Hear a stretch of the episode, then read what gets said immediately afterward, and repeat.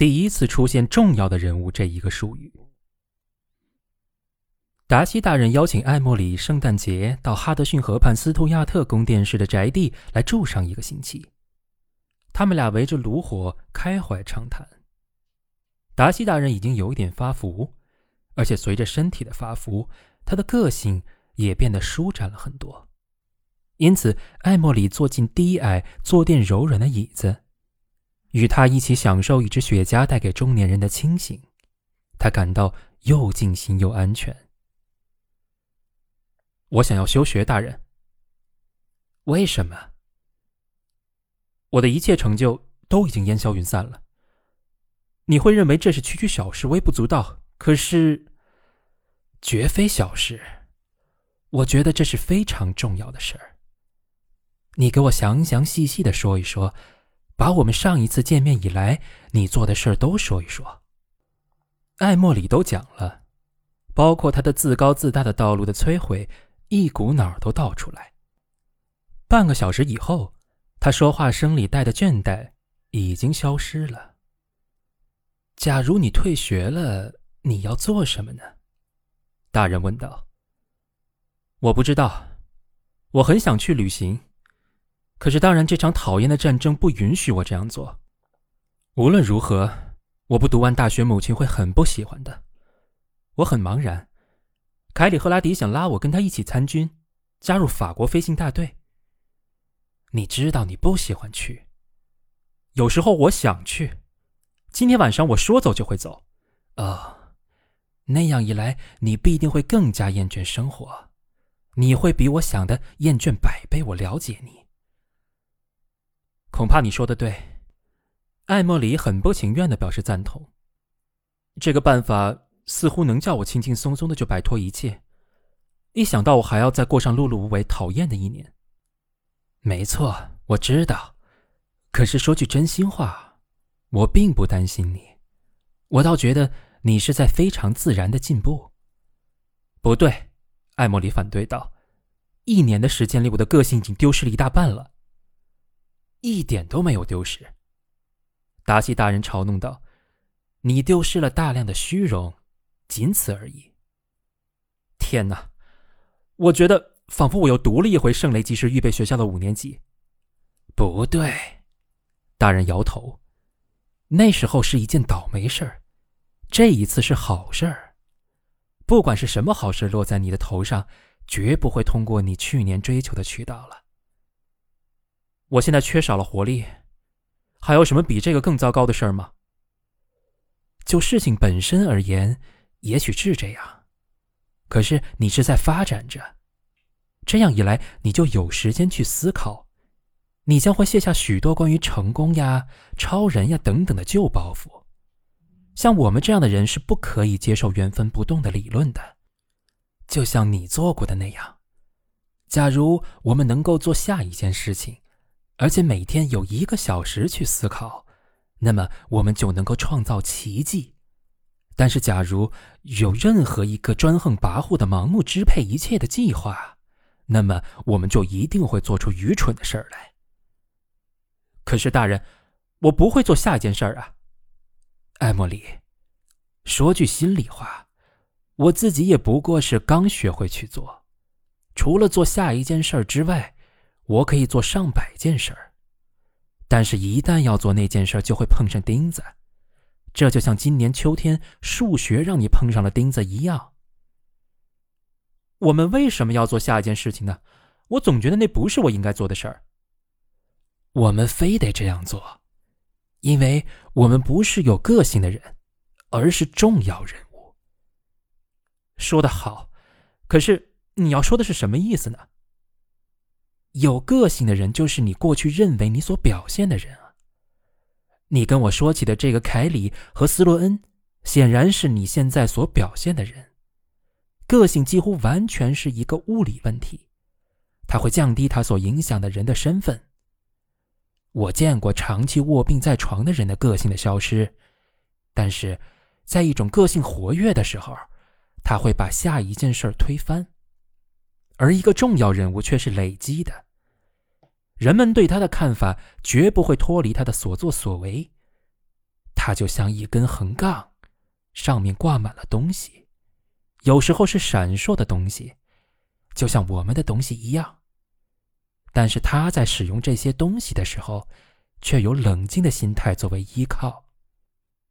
但是我所拥有的最闪光的东西有几样，在我最需要的时候却掉落了。艾莫里语气急切的继续使用横杠比喻。没错，是这样的，在你感到你累积的声望和才能等等值得夸耀的东西都挂出来的时候，你切不可关心别人怎么想。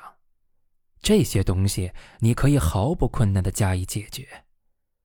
可是，话又说回来，假如我没有我所拥有的东西，那我就茫然不知所措了。确实，那自然是个很好的想法。这样，你就有完全彻底的优势，无论凯里还是斯洛恩，根本上绝不可能有的优势。你扔掉三四件不实用的摆设，一气之下又把其余的东西全部抛弃。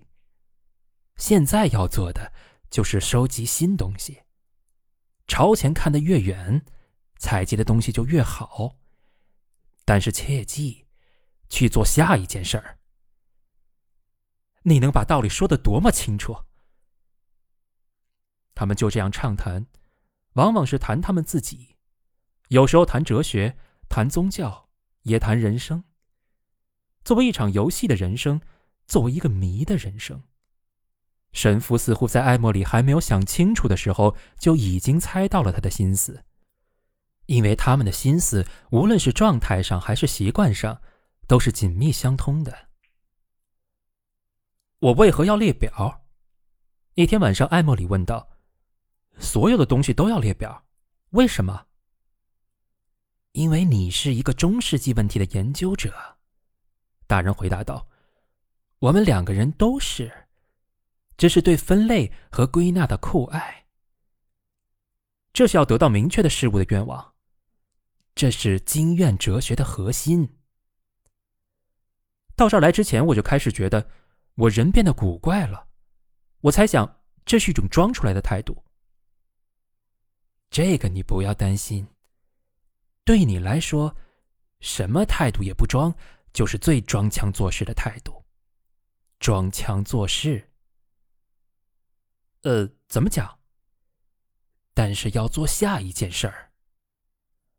艾莫里回到学校以后，收到达西大人几封信，信中给了他进一步解决自高自大问题的精神食粮。我恐怕在你的必然安全方面给了你过多的安慰，但是你必须牢记在心，我这样做是基于对你努力的原动力的信任。而并非愚昧的认为你不经过奋斗也会达到目标。性格上的有一些细微差异，你自己应该看作是当然的事儿，但是向别人坦白的时候，千万要谨慎。你不易动感情，几乎不会用感情，精明而不狡诈，自负而不傲慢。不要自暴自弃，认为自己是一个无用的人。往往在生活中，当你自以为非常了不起的时候，那就是你真正不可救药的时候。不要担心丢失你的个性，就像你老说的那样。十五岁你放出早晨的光辉，二十岁你开始散发月亮的阴郁光亮。等你到了我这个年龄，你就会像我一样，释放出下午四点钟和煦的金色阳光。假如你要给我写信，请你务必写的自然一些。你上一封信，那篇关于建筑学的论文，写的非常糟糕。那么趣味高雅、自以为是。我想象你是生活在知识与情感的真空里。注意，不要试图将人分成过分明确的类型。你将会发现，人们整个青年时代会非常讨厌的从一个类型跳到另一个类型。要是你每遇上一个人就贴上一个轻蔑的标签儿，那么你只不过是在把玩偶盒包起来罢了。而到了你真正开始与这个世界对立的时候，盒子会崩开，玩偶会朝你撇嘴，蔑视你。把像雷奥纳多·达芬奇这样的人看成理想人物，在目前对你来说，这是更宝贵的指路明灯。你的道路必定会坎坷，正如我年轻时所经历的那样。但是你务必要保持清醒的头脑。假如蠢人和智者敢于对你提出批评，你不可过多的责备自己。你说习俗是让你在女人问题上循规蹈矩的根由，但是问题不仅仅如此，艾莫莉。那是害怕一涉足就会不可收拾之谷，你会失去控制。我知道我说的是什么，那是你用来发现邪恶的、几乎能创造奇迹的第六感觉，那是你藏在心中尚未表现出的对上帝的敬畏。不管你将来的专长是什么，宗教、建筑、文学，我相信你会比以前更稳当的心系教会。但是我不会坚持己见与你争辩，冒险施加我的影响。尽管我私下里相信天主教黑洞洞的裂口会在你脚下豁开。快给我回信，顺治亲切的问候。泰厄达西。